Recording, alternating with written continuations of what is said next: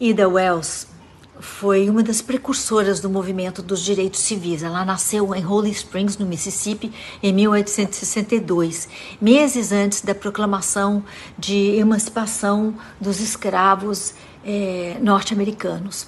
Ela era a primeira de sete irmãos e nasceu na casa de um arquiteto que tinha os pais dela como escravos.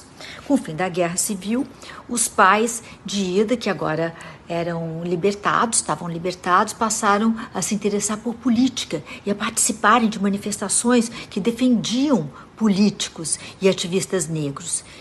Ida estava visitando a avó em uma fazenda fora da cidade quando uma epidemia de febre amarela assolou Holy Springs e tirou a vida da mãe, do pai e de um irmão dela. Isso aconteceu em 1878.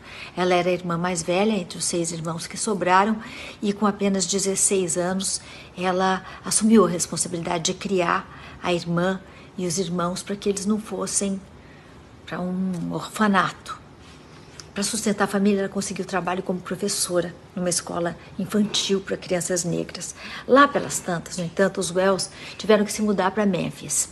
E em Memphis, Ida entrou com um processo contra uma companhia de transportes que a expulsou de um trem de primeira classe para o qual ela tinha comprado o bilhete, mas foi expulsa pela cor da sua pele.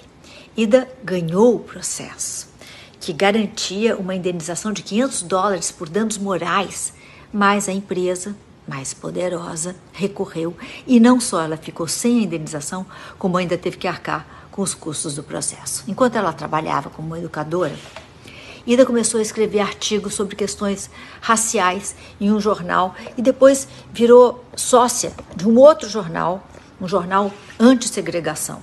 Por conta desses artigos, Ida acabou perdendo o emprego de professora e passou a se dedicar exclusivamente ao jornalismo. O assassinato de um amigo próximo, linchado por um grupo de homens brancos, fez Ida investigar os linchamentos e a impunidade por trás desses atos que eram muito frequentes. Ela não estava para brincadeira. Ela arranjou uma pistola e passou seis meses viajando sozinha pelo sul dos Estados Unidos, investigando pessoalmente mais de 700 linchamentos. Geralmente, os agressores se justificavam dizendo que eles estavam vingando uma mulher branca que tinha sido estuprada. Mas Ida Wells publicou um artigo de 100 páginas apresentando a natureza racista dos linchamentos, provando que muitas das acusações de estupro eram desculpa usada para matar negro, por ódio. Wells explicou que do período escravista até depois da abolição, mais de 10 mil negros haviam sido assassinados em linchamentos que sequer chegaram a ser julgados. Ela foi funda, ela apresentou 14 páginas de estatísticas de crimes ocorridos entre 92 e 95. Nós estamos em 1800, né? Além de apresentar gráficos e informações obtidas em jornais. Esse artigo iniciou um movimento em, em Memphis, com negros boicotando estabelecimentos brancos, e Wells sofreu tantas ameaças que acabou tendo que se mudar para Chicago. Ele escreveu: me transformaram em uma exilada e ameaçaram a minha vida por eu falar a verdade.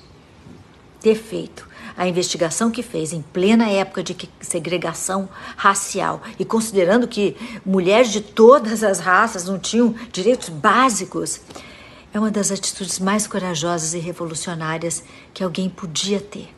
Em Chicago, é, Ida Wells se casou e teve quatro filhos. Ela conciliou a maternidade com o jornalismo, com a batalha pelos direitos civis e, e com é, a batalha pelo sufrágio, né, que é o direito ao voto.